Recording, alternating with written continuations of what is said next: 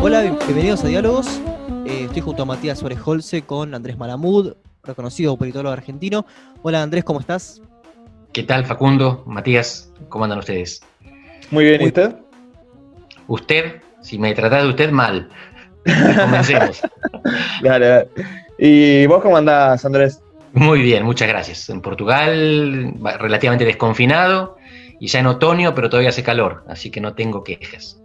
Ah, bueno, igual tiene una muy linda biblioteca ahí atrás, así que si tiene que hacer cuarentena, me imagino que no se va a aburrir. No, no, voy pasando el tiempo. Es, el living igual, ¿eh? Hay unos mates también, se pueden ver por ahí. Exóticos ahí en Portugal, me imagino, ¿no? ¿Cómo? Que son unos mates que en Portugal van a ser un poco Acá sí, acá se piensa que estamos tomando droga. Y bueno, ahí es porque es Portugal, ¿no? Me imagino, con todas las drogas legales hace bastante tiempo, ¿no?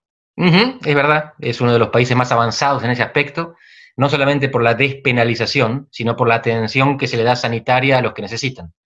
Claro, eh, fue una orquesta y no un solo instrumento con el que ellos decidieron atacar el problema. La despenalización fue solamente un instrumento. El otro es que el Estado se encarga de distribuir el sustituto de la droga para todo aquel que lo necesita y de ir acompañando. La droga no es que sea estrictamente legal, lo que pasa es que es una contravención. Da derecho a multa y no a prisión. Y la multa no te la ponen si vos aceptás la rehabilitación. Es decir, se trata como un problema de salud pública y no de seguridad. Y lo que hicieron con eso es evitar el problema de seguridad. No hay más criminalidad relacionada con la droga. Sí, sí, es un país modelo, totalmente. Bueno, así estamos ingresando dentro de los, del terreno eh, pantanoso de las ciencias políticas, de la comparación inevitable con América Latina, pero sin llegar a todo eso, me gustaría, Andrés, tocar algo que hablamos en off, por decirlo de alguna manera, que es eh, la influencia de Juan José Sebrelli, específicamente el asedio a la modernidad en tu etapa formativa. No sé si nos podías comentar un poco de eso, ¿no? Este, cómo fue esa formación, en qué cambió tu pensamiento, tu modo de reflexionar y cuál es tu relación con la obra de, del ensayista argentino hoy en día. Soy de La Barría, en el centro de la provincia de Buenos Aires. En el 86 me, vine a Buenos Aires a estudiar. Entré en el ciclo básico en, ese año, en el segundo año del ciclo básico, el primero mío la universidad. Y el intendente de la barría, Helios Echeverri, que era un gran lector, me prestó un libro, que era precisamente, me prestó varios, pero ese es uno de los que me voló la cabeza. Y desde entonces mi matriz de pensamiento está estructurada, entre otros, sobre ese eje, el del universalismo y el particularismo, el de dos tendencias, una de las cuales la favorita de Sebrelli, pero más allá de cuál uno adopte, lo que importa es entender que la mayor parte de las cosas que hacemos los seres humanos tienen que ver con una visión universal de la humanidad o una visión particular, el cosmopolitismo, el nacionalismo. Y así todo, y son fuerzas en tensión. Otra vez, uno puede optar, pero lo importante es pensar para entender en términos de esta manera, de estas dos maneras con las cuales los seres humanos podemos entender al mundo social. ¿Hubo algún otro filósofo o intelectual argentino que lo haya influido? Vos seguís tratándome de usted y esto se va a terminar pronto. perdón, perdón, nada. Eh, eh, ¿Te influyó algún otro filósofo argentino o intelectual? Bueno, por supuesto, muchos pensadores de las ciencias sociales. No sé si querés incluir a Gino Germani entre los argentinos, porque era originalmente italiano, pero en realidad es nuestro. Por supuesto, Guillermo, Guillermo O'Donnell. Guillermo O'Donnell es fundamental en mi pensamiento. Y Juan Carlos Portantiero. Mm. Después hay muchos que se fueron agregando pensadores eh, no científicos, por, en principio no científicos, en la práctica recontra científicos, Jorge Luis Borges. Mm. Es alguien que te enseña, te enseña a pensar y te enseña a ver el mundo. Te enseña a ver el mundo de manera lógica e ilógica, que es lo mismo, porque si lo entendés de una manera, lo entendés también de la otra. De nuevo, esta, este pensamiento en forma de dicotomías que pueden eventualmente aproximarse, yo diría tipos ideales beberianos más que dicotomías, es lo que me ayuda a poner las ideas en cajones. Son los pensadores que te crean los cajones para ordenar las ideas los que te sirven. Sí, es notable la influencia de Borges en los científicos sociales. Estuvimos hablando con em, Walter Sosa Escudero, un economista experto en estadística, y estaba escribiendo justamente un libro sobre Borges. Exactamente. bueno, Alberto Rojo, un físico. Borges em, es útil para todas las ciencias. Tan brillante fue, tan inteligente era y tanto sabía de todo, que se lo puede utilizar para ciencias naturales también, para entender. Porque era lógico por encima de todo y además creativo. Mm. Sí, un gran lector de Bertrand Russell, sabía mucho sí, de, historia del pensamiento en general. Así. Aquí en Portugal hay materias de metodología que inician con algunos textos de él. Funes el Memorioso, aunque eso era también común en Argentina, y la Enciclopedia del Gobernador, la clasificación de los animales, es maravillosa. Por, por el absurdo, que demuestra la importancia de la lógica, de los conceptos que son las categorías excluyentes y exhaustivas. No entremos en metodología, pero te enseña a pensar. Me gustaría sí, entrar eh, justamente uno de, bueno, no, precisamente uno de tus libros, pero uno de los libros donde colaboras, que es ¿Por qué retrocede la izquierda en América Latina? Y eh, bueno, hay este, dos cosas ahí, ¿no? Em, en primer lugar, eh, hay, una, definición y hay una afirmación. Primero definís, o por lo menos se da por entendido, la izquierda, que semánticamente es bastante vago para el que no esté realmente metido en el tema. Y después decir que está retrocediendo en, América Latina. Si bien el libro es del 2016, que es una colaboración, todavía el panorama sigue pareciendo el mismo en ese sentido. Está eh, peor incluso. Eh, se podría decir que está peor. Eh, entonces, este, ¿cuál sería la definición, digamos, este, de izquierda? ¿Y por qué afirmabas en ese momento que, está que, estaba, que estaba retrocediendo y si hoy en día continúa ese derrotero? Yo me baso en una definición que se basa en el reconocimiento de pares. Llamo izquierda a aquello que los que se dicen de izquierda reconocen como siendo de izquierda. No me interesa la definición sustantiva, porque creo que en el fondo izquierda y derecha son etiquetas que definen identidades, más que conjuntos de políticas públicas. Y te hago un ejemplo con algo que se entiende mejor. Todos los politólogos tenemos claro el concepto de Estado. Un Estado es una organización que en un cierto territorio reclama con éxito para sí el monopolio de la violencia. Alguien que dice, en este territorio se puede matar o no se puede matar. Lo decido yo y nadie más interfiere en esta decisión. Ahora, Estados Unidos es un Estado, pero Andorra y Mónaco también. Y en realidad Andorra y Mónaco no tienen esa capacidad de ejercer el monopolio de la violencia. Andorra es un coprincipado, uno de los príncipes es el presidente republicano de Francia y otro es un obispo catalán. Mónaco hasta hace poco tiempo tenía el derecho de ser reabsorbido por Francia si la familia Rainiero no tenía descendientes. Ahora eso lo cambiaron. Y sin embargo son estados, porque son reconocidos como tales por otros estados que sí tienen el monopolio. Lo que define Andorra y Mónaco como estados es el reconocimiento de sus pares, no el monopolio de la violencia legítima. Lo mismo pasa con los partidos y los gobiernos de izquierda. Si hay un club de presidentes que se dicen de izquierda, están orgullosos de serlo, se reconocen entre sí, y los que se llaman de derecha los reconocen como de izquierda, y ellos deciden que Maduro es de izquierda, yo no soy quien para decir que no. Yo soy un observador que asume el protagonismo definitorio de los actores. Eh, eh, estamos acá entrando también en lo que proponía Alejandro Katz, que este, estábamos hablando, eh, recuerdo, del, del peronismo, ¿no? De, estas categorías vagas.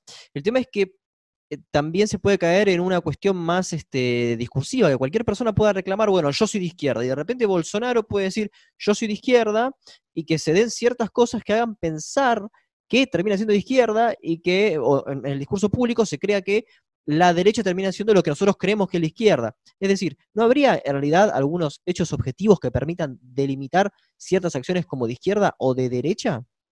Sí, el reconocimiento de los pares. No importa lo que diga Bolsonaro, eso es autoidentificación. La cuestión es si otros presidentes que se dicen de izquierda lo reconocen o no como miembro del club. Si yo vengo como un loco y digo que soy una paloma, no soy una paloma. Ahora, si el resto de la humanidad me reconoce como una paloma y me empuja del quinto piso porque puedo volar, eso tiene consecuencias. ¿Sí? Y si todos creen que soy una paloma y me encierran en un zoológico, en una jaula, aunque objetivamente no soy una paloma, lo que podemos asumir es que o están todos locos, o están todos equivocados, o yo tengo un problemita con mi autocomprensión. Pero fuera de la exageración zoológica, no es autoidentificación, es reconocimiento por pares. Si Maduro, Alberto Fernández y AMLO, el presidente de México, aceptan que Bolsonaro es de izquierda, yo lo acepto. No me parece que ellos estén dispuestos a hacerlo. Claro. Sí, bueno, para este tema eh, vale recomendar un libro de justamente que estuvimos hablando de Juan José Sebrelli, que es eh, El vacilar de las cosas, que, cuyo primer capítulo sobre la izquierda es brillante y que tiene eh, una muy buena definición de lo que él llamaba la mala izquierda. que por ahí es muy útil para leerlo y reflexionarlo justo ahora que estamos hablando de los retrocesos de la izquierda, ¿no? Cómo la izquierda fue cambiando tanto que terminó siendo totalmente irreconocible de lo que era tradicionalmente, principalmente el socialismo. Siempre es útil leer a Sebrelli, pero él tiene siempre una visión interventiva. Y mi visión en principio es analítica. Después milito y hago política, pero para entender tomo distancia. Y ahí no me importa lo que yo pienso y no me importa lo que sería la materialidad u objetividad de las cosas, porque la objetividad de los fenómenos sociales es intersubjetiva. Yo puedo aceptar que esto es material y cae con la gravedad, pero ser de izquierda o de derecha no se define como la gravedad. Se define por los protagonistas en un contexto histórico y espacial. Y yo estoy dispuesto a aceptar esa definición por parte de los protagonistas. Para mí no, no pierdo más tiempo discutiendo la materialidad del concepto de izquierda porque no tiene esa materialidad. Es una intersubjetividad. Y Andrés, por ejemplo, el, proceso, tomo un, el, prólogo que hace el antropólogo Philippe Bourgois del libro En busca del respeto, vendiendo crack en Harlem, que hace que, bueno, él, justamente hace trabajo de campo con las personas que vendían crack en el barrio puertorriqueño en 1985 o 6, en plena era de Reagan, eh, con mucha desregularización del mercado, y 20 años después él ve que básicamente cambió todo y que hay muchas más posibilidades de ascendencia social. Entonces, eh, deberíamos adoptar las medidas de Reagan como eh, de izquierda, como progresivas, con mayor redistribución, con mayor posibilidades, o deberíamos creer que fueron medidas de derecha con consecuencias inesperadas a largo plazo. Otra vez, yo no voy a entrar en la definición de lo, de lo que los protagonistas deben hacer. Aquí mi rol es analítico no es protagónico. Y yo no pretendo decirle a los actores qué es lo que tienen que pensar. Soy un simple observador de la realidad que intenta entenderla. Cuando la quiera modificar, salgo del Zoom y me voy a caminar la calle cuando el presidente me deje volver y caminar la calle. bueno, pero justamente, bueno, siguiendo ahora, ahora sí a un libro tuyo, este, propiamente de, de, de tu autoría, que es El oficio más antiguo del mundo, eh, realmente muy recomendable, este, que sería básicamente como una, eh, todo lo analítico de los papers académicos en un libro de, muy buena divulgación. Eh, haces un hincapié en lo que fue la, figura de Raúl Alfonsín para vos, y se suele decir que Alfonsín era como una especie, de socialdemocracia argentina. es un término que también es un poco vago. ¿Cómo podrías también definir un poco la socialdemocracia o también es lo que cualquier actor diga este, respecto a lo que, eh, o sea, si, si, una persona, digamos, este, implementa un régimen donde el Estado no interviene demasiado en, el mercado laboral, también sería socialdemocracia, no sería, o por lo menos, ¿qué gobiernos para vos hoy en día respetan algún ideal sustancial, si es que existe, de la socialdemocracia? Esa es una linda pregunta y me va a llevar otra vez, guste o no, a la cuestión de la intersubjetividad. Alfonsín se definía a sí mismo y definía su radicalismo como un partido socialdemócrata. Sus alianzas internacionales y sus simpatías internacionales estaban por ahí. Y él logra que el radicalismo se afilie a la Internacional Socialista, la familia de partidos integrada por los partidos socialistas y socialdemócratas. ¿Cuál era el problema de Alfonsín? Que la socialdemocracia en el mundo, por empezar en Europa, tiene a los sindicatos como afines, como aliados son las organizaciones hermanas. Y en Argentina los sindicatos no querían ser aliados del radicalismo, no se identificaban con el radicalismo, no le eran afines. Los sindicatos argentinos eran peronistas. Ese fue el límite a la autoidentificación socialdemócrata de Alfonsín. El radicalismo nunca consiguió ser un partido socialdemócrata porque los sindicatos no lo concebían de esa manera. No importaba lo que Alfonsín pensase de sí mismo. No importaba que Felipe González y Olof Palme considerasen a Alfonsín como uno de su grupo. Acá en Argentina, los sindicatos no pensaban que el radicalismo fue socialdemócrata, ni querían hacerlo ellos mismos, que quede, claro. Los sindicatos eran peronistas, y los peronistas son nacionalistas.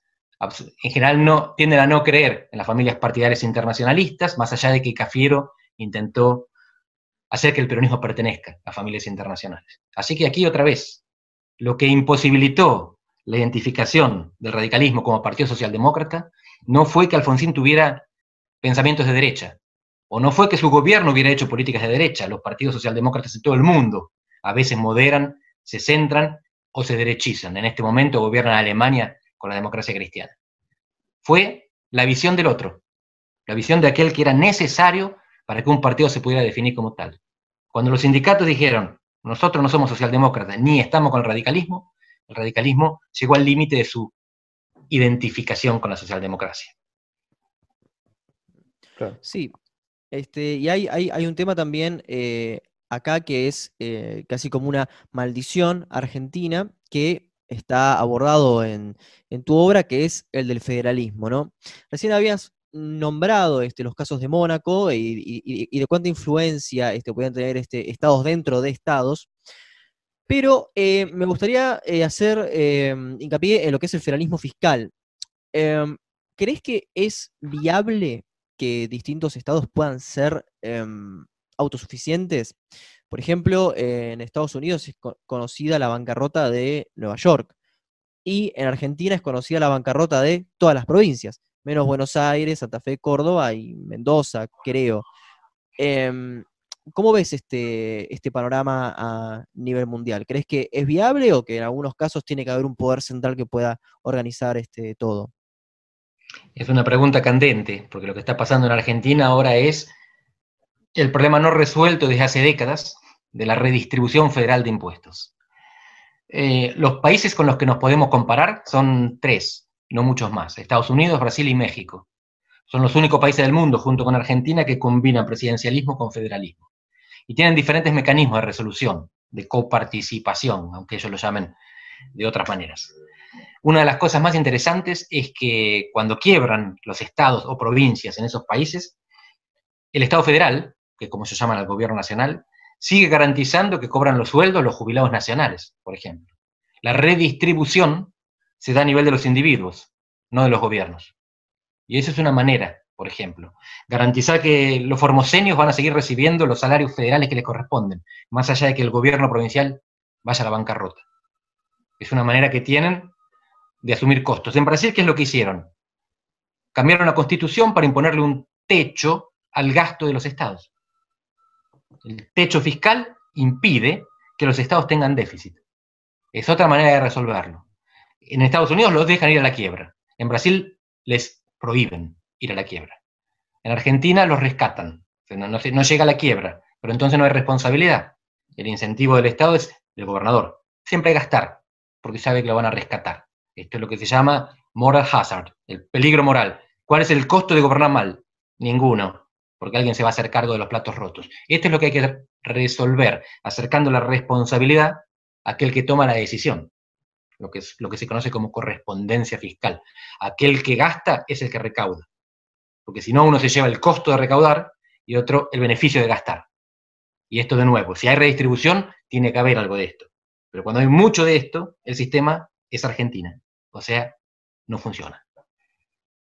Bueno, eh, es un panorama realmente tenebroso, es un círculo vicioso, este, básicamente como lo estás planteando, y eh, em, no entendería por una, eh, cómo, cómo, se pudiera llegar a un pacto político.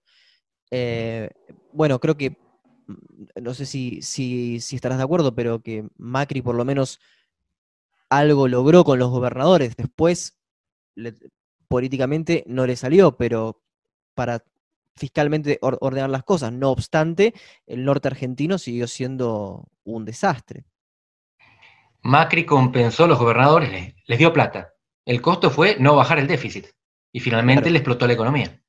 Eh, de lo que se trata aquí es estructural. La constitución argentina reformada en 94 obliga, establece la obligación de dictar una nueva ley de coparticipación federal que el Congreso nunca hizo. Estamos más de dos décadas en incumplimiento de la Constitución, lo cual no es nuevo porque estamos en cuatro décadas de incumplimiento de la representatividad de los diputados.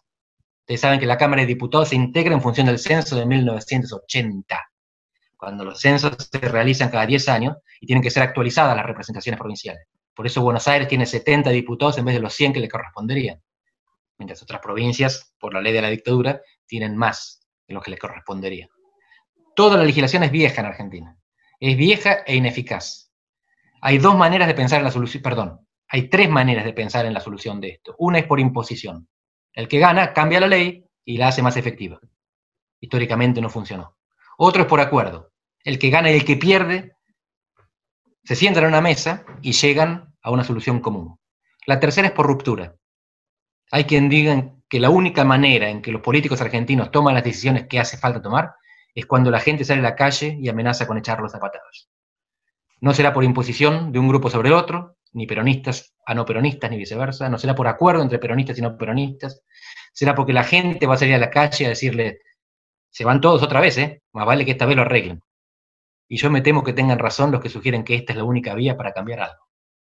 Bueno, en, ese sentido, me gustaría pensar también eh, la irrupción de Jair Bolsonaro en la política de Brasil, no como eh, diputado, porque ya, ya lo era, sino como primer mandatario. Eh, como el libro em, El oficio más antiguo del mundo fue publicado en el 2018, asumo que fue escrito durante 2016 y 2017, em, no, no se contemplaba todavía el escenario político que realmente ha cambiado en, América Latina. Me gustaría saber cómo interpretás la aparición de, Jair Bolsonaro y qué pacto social hay que por, que por ahora lo pueda em, sostener dentro del poder, porque inicialmente eh, el, PT era el que concentraba, digamos, este, todas las solidaridades sociales para que pueda continuar. Con la caída del PT, ¿qué es lo que sostiene que Bolsonaro no sufre un golpe de Estado, que son simplemente los militares. O sea, ¿cómo, cómo se legitima Jair Bolsonaro dentro de, su, de su puesto, por decirlo de alguna manera? Y también me gustaría saber si Bolsonaro representa una fisura en la institución brasileña o esto ya es de antaño, de instituciones que nunca funcionaron correctamente. Bolsonaro se legitima igual que Lula con plata. Fíjense que el itinerario político de los dos es muy similar. Los dos surgen en el sur, Lula más en San Pablo, Bolsonaro más en Río, pero también con apoyo paulista, y de a poquito se van corriendo al nordeste, que es donde están los pobres brasileños. Con el mismo mecanismo. El Bolsa Familia Lula, el auxilio emergencial Bolsonaro. Les dan plata a los pobres, que es lo que tiene que hacer alguien en un país muy injusto para ganar, para ganar el apoyo de los que de otra manera se morirían de hambre. Izquierda en Brasil es mínimo. Populismo de derecha, ¿no? Sí, yo no uso mucho la palabra populismo, de derecha no caben dudas. La cuestión aquí es que Bolsonaro es un militar, su vicepresidente es un militar, 10 de los 22 ministros son militares y en este momento hay unos cuantos millares de militares ocupando posiciones de gobierno.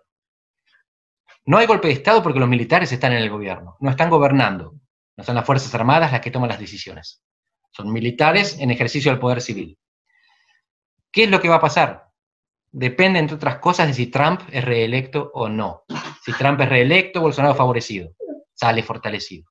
Si Trump pierde, le cambia el clima internacional, le cambian los apoyos, va a ser más monitoreado por los países, sobre todo, que no quieren que queme el Amazonas. Pero algo que me interesa destacar es que Bolsonaro llega al poder porque el sistema institucional brasileño es muy em, no restrictivo, es muy permisivo. ¿Qué quiere decir que es permisivo? Que permite que los políticos de afuera del sistema entren con mínimos costos. Los costos de entrada son bajísimos. ¿Qué significa esto? Que Bolsonaro pasó por nueve partidos políticos, no tiene que invertir en un partido político, se cambia en función de las elecciones para ver qué le conviene. Y en este momento no tiene partido. Ustedes saben que en Brasil en los diarios, cuando destacan a un dirigente, ponen entre paréntesis el estado del que proviene y el partido político y a Bolsonaro con el presidente Jair Bolsonaro, entre paréntesis, sin partido. No tiene partido. Tuvo nueve. Estuvo 28 años como diputado nacional. Nadie lo conocía.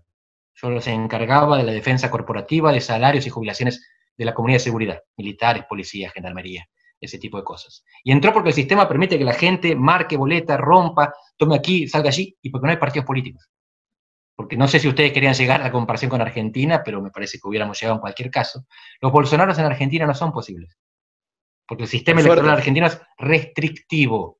Esto significa que si un Bolsonaro existiera, y puede haber personas como Bolsonaro... Sergio Berni, Sergio Berni, por ejemplo, tiene que sí tiene, entrar vía un partido político.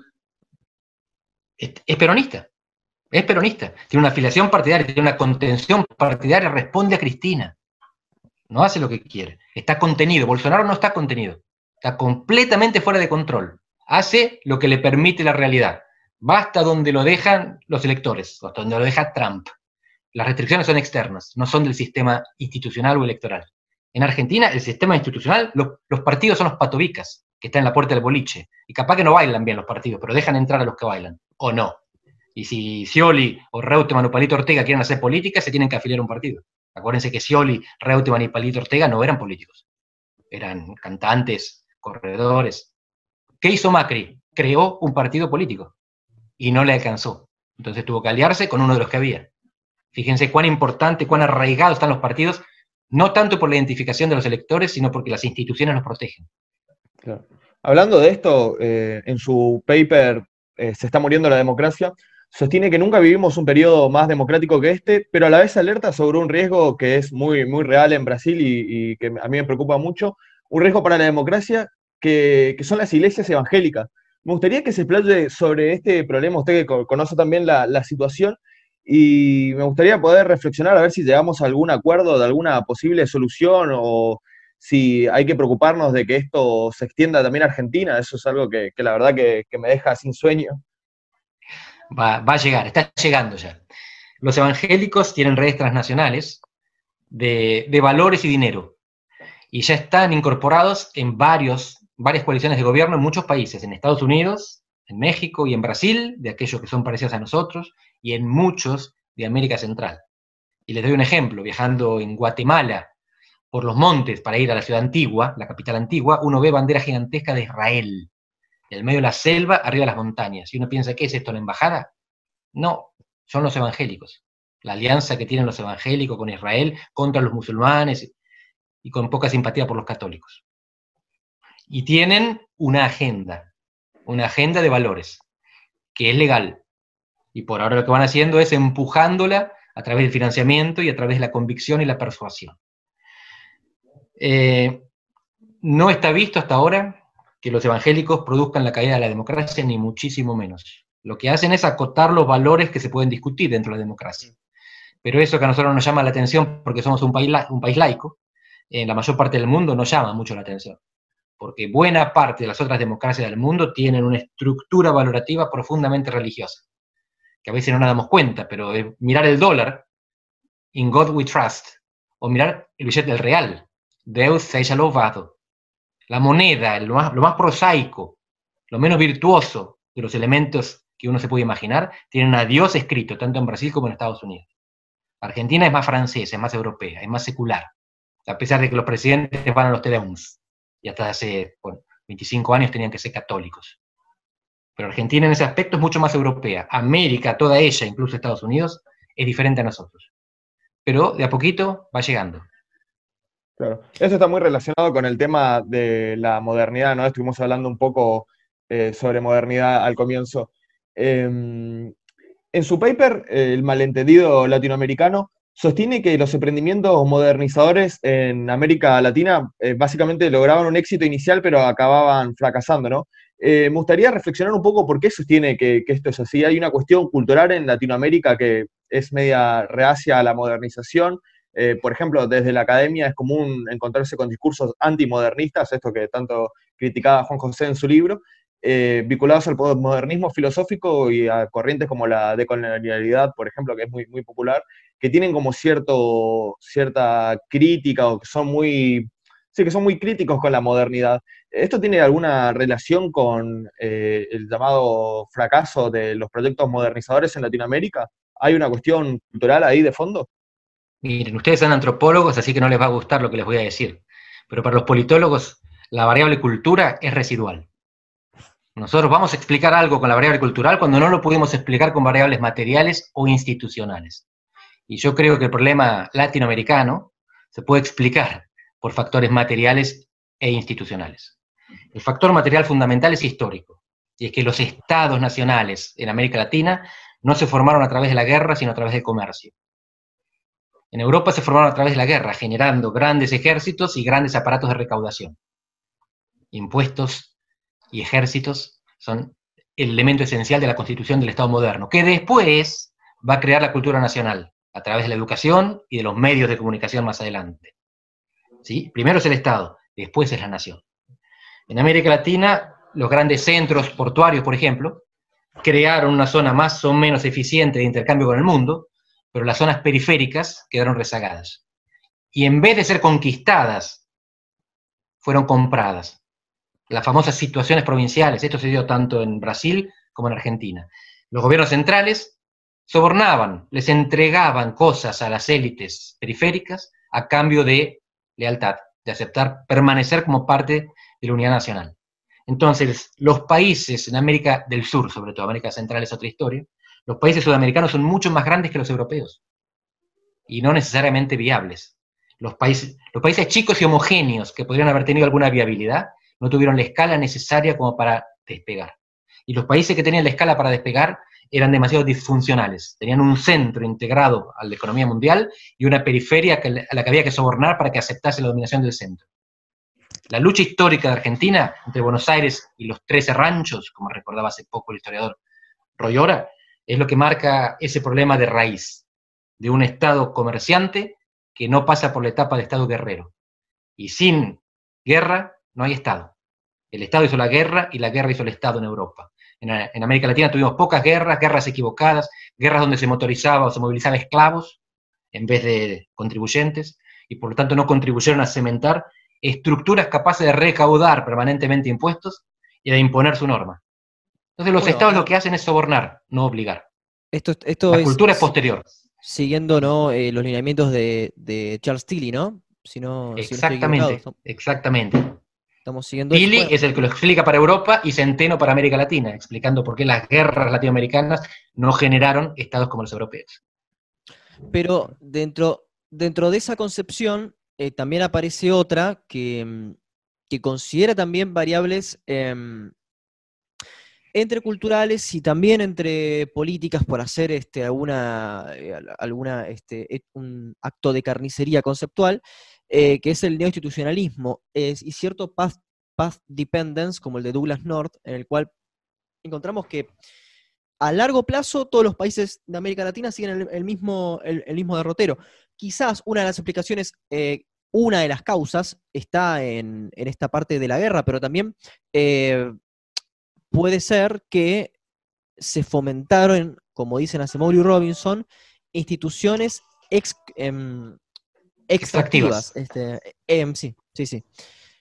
Em, ¿Cuáles son, o sea, ¿cómo, ¿cómo, se puede resolver este nudo? Es casi como un destino al cual está premeditado, porque América Latina no puede salir de esto, o sea, estamos hace 200 años en el mismo problema. Así es. Sí, es casi un destino. Y es un destino dado por la historia y por la geografía, por el tiempo y por el espacio. Y es un poco deprimente, pero tenemos que aceptar esto. Hay tres tipos de países desarrollados. Primero son los que se industrializaron de manera temprana, Europa Occidental y América del Norte. Segundo son los retonios, los estados que se industrializaron de manera temprana, Canadá y Australia. Y tercero son aquellos países que eran geopolíticamente relevantes o prioritarios para los primeros industrializados. Europa del Sur, Europa del Este, Asia-Pacífico. No hay que yo sepa otro tipo de país desarrollado. Aquellos que tuvieron la suerte de llegar primero y aprovecharon las ventajas. Aquellos que son hijos y aquellos que son nietos, que fueron necesarios. España y Portugal son países desarrollados porque están en Europa y el centro europeo tuvo interés en desarrollar la periferia europea. No es porque los tipos la pegaron con sus políticas. ¿Está claro? América Latina puede tener las mejores políticas del mundo, pero no somos relevantes para los países desarrollados, que son los que en última instancia definen el destino de los demás. No hay un país latinoamericano desarrollado, no hay un país africano desarrollado. Hay algunos países desarrollados en Asia y son todos aquellos que fueron relevantes para el centro occidental. No es porque sí nomás. Incluso Japón. Sí, bueno, en este deprimente panorama también eh, los meses de octubre y noviembre del 2019 tanto en Chile como en Bolivia, hubieron eh, crisis de los sistemas presidenciales, hubo una crisis de representación, uno terminó con el gobierno de Evo Morales y otro, terminó básicamente con un planteo de reforma constitucional. Eh, más allá de que parezcan dos países, entre comillas, exitosos debido a su, a su economía, terminaron eh, en, en, un caos y se caracterizan los dos por tener economías rentistas y extractivistas. ¿encontrás algún núcleo entre el tipo de economía y de instituciones políticas de estos dos países para terminar como terminaron? Porque todavía el problema básicamente continúa. Sí, como vos decís, todavía no terminaron. Primero quiero hacer una distinción. Chile es el país más rico de América Latina en PBI per cápita y Bolivia es uno de los más pobres. Más allá de la inestabilidad política, que en Bolivia dio lugar a un golpe de Estado y en Chile no, estamos hablando de los polos opuestos en América del Sur. El país más rico y el país más pobre. Así que no es lo mismo. Los dos países tienen una característica que es un alto nivel de estratificación social. Las jerarquías sociales están muy definidas. Y en esto son comunes en América Latina. Los diferentes somos los rioplatenses. Los países que provienen, cuyas sociedades se hicieron de manera aluvional por la inmigración, son Argentina y Uruguay, sobre todo. En lo demás sigue predominando un orden formado en la colonia. Y esto se detecta, entre, otras, entre otros lados, en el acento. El acento en Argentina nos distingue regionalmente. El acento en Chile distingue la clase social a la que uno pertenece.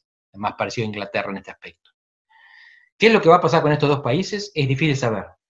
Lo que quiero decir es que en ambos casos la macroeconomía está más ordenada que en Argentina, lo que no es muy difícil. El único país que está macroeconómicamente peor que Argentina en el continente es Venezuela. Todo lo demás tienen algo más de reservas, tienen algo más de crédito, quizás tienen inclusive algo más de stock. No dependen solamente de la emisión de una moneda que no vale nada. No estoy diciendo que les va a ir bien, necesariamente. Les estoy diciendo en que muchos aspectos, tanto Bolivia como Chile, están mejor que Argentina. En otros están un poco peor. La cuestión de la segregación de clase es notable. Hay una investigación del Banco Interamericano de Desarrollo que tiene dos semanas, la presentaron hace dos semanas, por Zoom, obviamente, donde muestran cuál es la probabilidad de que un niño de una cierta clase social tenga como compañero a un niño de otra clase social. En Chile la probabilidad es cerca de cero. Cualquier niño chileno va a tener solo chicos de su clase social en la escuela. No, un chico rico no va a conocer un chico grande. perdón, un niño rico no va a conocer un niño pobre, ni viceversa. En Argentina estamos en el otro extremo. Sin ser como Europa, es mucho más probable que los niños de diferentes clases interactúen en la escuela. Esto define, si ustedes quieren, una cultura. De nuevo, la cultura es la consecuencia, no es la causa, pero después esto se retroalimenta. Y sobre todo cruje. En Chile lo que estamos viendo es, son los límites del crecimiento económico con una cultura que sigue excluyendo. Lo que me parece más relevante de lo que pasó en Chile es el nombre que le dieron los manifestantes a lo que estaban viviendo, o la causa por la que se rebelaban. A Plaza Italia, que es el centro donde se concentraban, le pusieron Plaza de la Dignidad. Dignidad, no redistribución. Dignidad, no revolución. Queremos que nos respeten. Ese es el, y queremos que nos respeten porque lo que hay es jerarquía social. Eso, junto con el problema económico, que es menor, es lo que determinó los sucesos chilenos. En Argentina, por ahora la cuestión es más económica, pero la rabia está candente. Y cuando la rabia se manifieste, también va a tener que ver con un sentido de falta de respeto, sentido de falta de dignidad, sobre todo si se ve falta de ejemplaridad en los de arriba.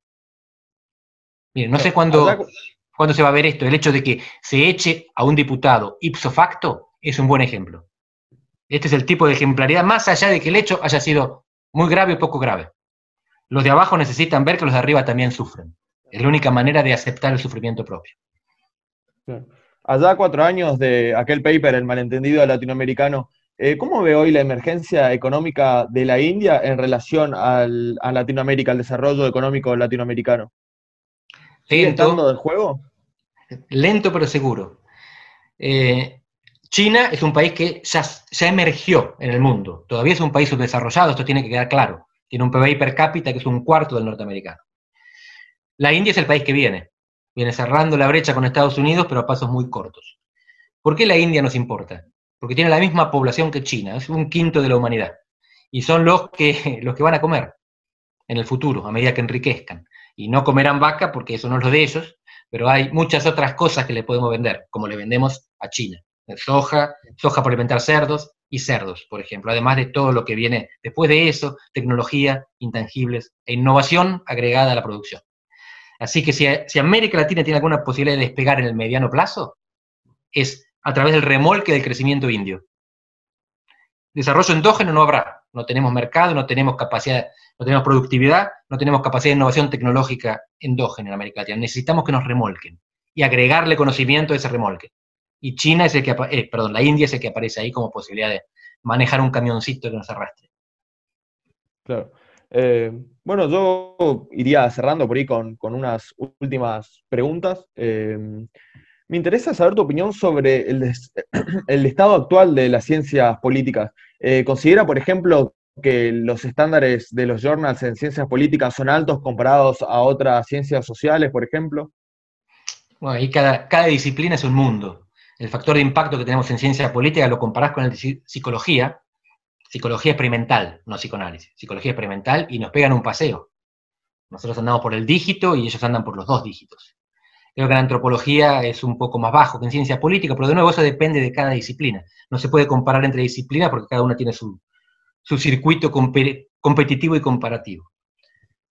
¿Qué pienso de la ciencia política en la actualidad? Observo que hay dos andariveles. Uno es el profesionalista, uno publica en journals porque de esa manera te acreditan para la promoción y para los concursos, y después haces lo que te gusta. Hay mucha gente a la que le gusta publicar aburridos papers en journals que leerán cuatro personas y citarán dos. Y no estoy exagerando, porque el promedio de cita de los artículos académicos es uno o dos, uno dos citas. Hay artículos que no son citados nunca en la vida y después están los super top stars que son citados centenares de veces, pero el promedio es una o dos citas. Y en la, actualidad, ¿quién consideraría una eminencia de la ciencia política? ¿Qué eh, científico social? ¿Allá afuera decís o en Argentina? En general, en general. ¿Qué, autores recomendaría para que, por ejemplo, nos pongamos a, leer, a bajar papers, a buscar bueno, libros? Linda pregunta. Les cuento el de una persona que, que conozco en parte porque es argentinólogo y que transita los dos andariveles. Es un académico eximio. Sus papers son maravillosos, son rigurosos metodológicamente y no son aburridos. Y además interviene en el debate político y hace divulgación científica. Se llama Steve Levitsky. Steve Levitsky es un estudioso del peronismo, estuvo en Argentina hace más de dos décadas, afilió tres veces al peronismo para poder hacer las entrevistas en los comités del conurbano. Eh, está casado con una peruana, así que conoce la política de Perú como nadie. Vive en Estados Unidos, es profesor en Harvard colabora permanentemente con Vicky Murillo, la mayor politóloga argentina, que es profesora en Columbia, y tiene su librito con Dan Ziblatt sobre cómo mueren las democracias, que es una de las cosas más interesantes para leer sobre lo que está pasando en el mundo. Y te resumo, Matías, la tesis porque es muy simple y evidente cuando uno lo escucha. Las democracias hasta hace 20 años, 30, morían de golpe, literalmente. Los que perdían las elecciones llamaban a los militares para echar a los que ganaron. Ahora las militares eran de golpe y desde afuera. Ahora mueren de a poquito y desde adentro. Y no son golpeadas por los que perdieron, sino erosionadas por los que ganaron. El que llega a través de los votos empieza a esmerilar la oposición, capturar las agencias de control e inclinar la cancha de juego. Bolsonaro y Trump, si les quieren poner nombres, pero podemos verlo en Filipinas, en Turquía, en la misma Rusia, que no era democrática para empezar, y en Hungría o Polonia. Está lleno de casos en los cuales son los ganadores de las elecciones los que dicen no voy a aceptar el resultado si es una derrota. No voy a aceptar que compita aquel partido, no voy a aceptar que esta institución me ponga límites. Esa es la nueva manera en la cual las democracias mueren. Y como mueren de a poco, a veces no nos damos cuenta. Es como el sapo que está en la olla y se empieza a hervir el agua y cuando el sapo se da cuenta que se está calcinando ya no tiene fuerza para saltar. Bueno, en este panorama eh, realmente complicado a nivel mundial y el cuádruple, en, Argentina me gustaría ir cerrando con un tema no menos espinoso y que eh, básicamente es muy discutido dentro de este programa, que fue la crisis del 2001. Eh, fue discutida con Caballo, Fernández Mejide, em, Marcos Novaro. Algunos escribían la tesis de que de que fue un golpe de Estado em, perpetuado por el peronismo, otros que no, otros que fue un desgaste de, la alianza. No creo no estar errado, cito la página 110 del oficio más antiguo del mundo, en el cual describís que, eh, bueno, básicamente fue un golpe de Estado perpetuado por el peronismo. dice, sin embargo, hubo un tercer factor detrás del origen y resultado de la crisis, la acción de dirigentes subnacionales peronistas. Fueron intendentes peronistas del conurbano los que encuadraron las manifestaciones y no una movilización espontánea, y fue en las reuniones de gobernadores que se tomaron las decisiones clave que el Congreso solo ratificó. Me gustaría reflexionar efectivamente sobre lo que pasó en el peronismo, en el 2001 digo. Con gusto. Ese es el capítulo 5, que es la traducción al castellano de un artículo científico que había publicado en inglés previamente en una revista latinoamericanista. Así que es el artículo más fundamentado, es el capítulo con más evidencia. En parte es evidencia de trabajo de campo y hay mucha referencia a conversaciones que tuve en la época y a investigación periodística, que se hizo muy buena en Clarín y La Nación en esa época. Y la, la idea es que no hubo golpe de Estado Hubo, sí, peronistas soplando a un gobierno que estaba tan debilitado que se caía solo. Pero lo que pasó ahí fue un vacío de poder producido por la incapacidad de la Rúa de conducir el proceso político y los peronistas que cuando ven el vacío lo llenan. Pero no es que es el peronismo el que le pide la renuncia, no es que son los intendentes, lo que hacen es motorizar, canalizar la protesta social que estaba en la calle porque, ¿se acuerdan? Había corralito. El corralito lo que impedía es la circulación del efectivo. Y en una economía informal como la Argentina, sin efectivo no se come. Así que los intendentes condujeron, las policías colaboraron. Esto es importante resaltar, porque había la Policía Federal y la bonaerense, y las dos tuvieron su papelito, y la bonaerense estaba más o menos, más o menos, dirigida por Rucauf, el gobernador que tuvo que salir también corriendo porque se le incendiaba el rancho. Un gobernador que renunció para tornarse canciller. Pero lo que hubo ahí es incomprensión del peronismo, primero, y aprovechamiento después. No es que el peronismo le dio un golpe de la rúa. Tampoco el radicalismo. Hay quien diga que Raúl Alfonsín le cerruchó el piso porque gobernaba el partido y de la Rúa no. Por supuesto que tanto Alfonsín como Dualde hacían el diagnóstico de que de la Rúa no estaba en condiciones de tomar decisiones. Pero no hacía falta ser un genio para llegar a esa conclusión. Bastaba verlo en televisión. Quien lo veía en persona tenía la misma opinión y en el capítulo cito algunas fuentes, no de los nombres, pero en un ministro, un embajador, dos ministros y un embajador que decían, le hablo y no escucha, no entiende. Estuve una hora hablando con él, yo quería hablar de educación y solo respondía sobre Boca y sobre la interna radical de la capital federal. Esto no disculpa la inestabilidad institucional, la explica.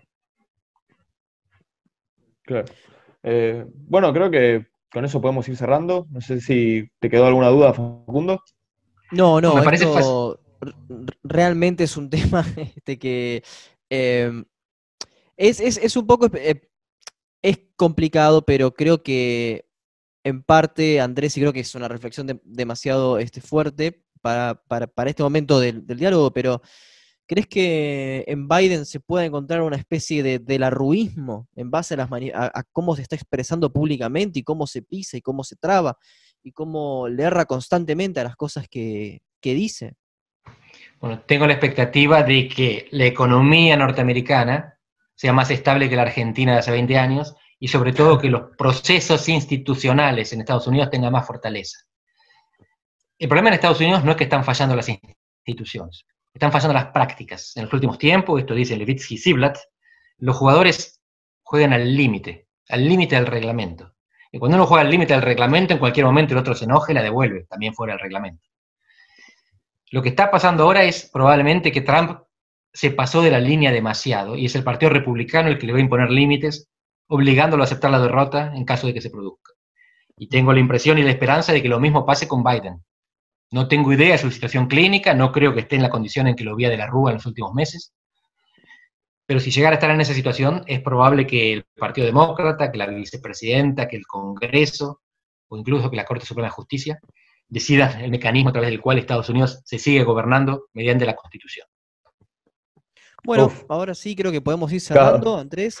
Te agradecemos mucho eh, esta hora en la que estuvimos conversando sobre temas realmente eh, que implican una, reflexión y un, estudio bastante detenido. Pero, como es costumbre en este programa, en esta emisión podcast, eh, debido a las condiciones de, la pandemia, le pedimos al, invitado que nos sugiera una canción para cerrar. a ver alguna canción que te represente, no sé si se te ocurre alguna en este momento. Me lo hubieran dicho con tiempo. Tengo, tengo, tengo varias, tengo varias, tengo argentinas, tengo uruguayas, pero les voy a sugerir quizás la canción que más me conmovió en mi vida y que quizás no tenga demasiada razón de ser, pero dudo que no conmueva a alguien que la escuche en silencio concentrado alguna vez, que es Un día en la vida, de los Beatles. ah, los Beatles. Sí, busquen la historia y busquen la conexión que había entre Paul y John y la, manera en que ellos empezaron. Y bueno, vean este video famoso en el que Paul es acompañado eh, a recorrer Liverpool y va a la casa donde compusieron con John las primeras canciones y él cuenta parte de la historia, parte de la letra de Un día en la vida y es para poner la piel de gallina. Cada vez que escucho esa canción me vuelve a poner la, piel de gallina y fue votada como la mejor canción de ellos y una de las, si no la mejor, una de las mejores canciones en la historia del rock. Bueno, dado Viste que, no, era necesario tiempo, se te ocurrió espontáneamente una muy buena elección. Y les agradezco mucho que me hayan picaneado de esa manera, porque sirvió. bueno, pero hay, que aclarar algo para, todos los que nos están eh, viendo, para todos los que están escuchando también.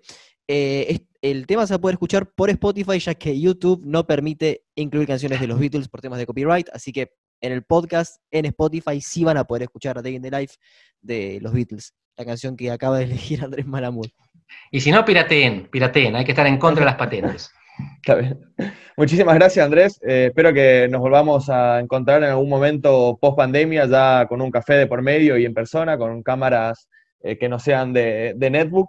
Y bueno, muchísimas gracias de nuevo por tu tiempo y espero que nos volvamos a encontrar en algún momento. Saludos. Un gusto, chicos. Muchas gracias por, la reflexión y por la diversidad, sobre todo. Les mando un abrazo grande. Debido a temas de copyright es imposible que reproduzcamos a Day in the Life de los Beatles en YouTube. Sin embargo, la pueden escuchar en nuestro espacio en Spotify. Y sin nada más para agregar, soy Facundo Guadaño y nos encontramos en otro episodio de Diálogos.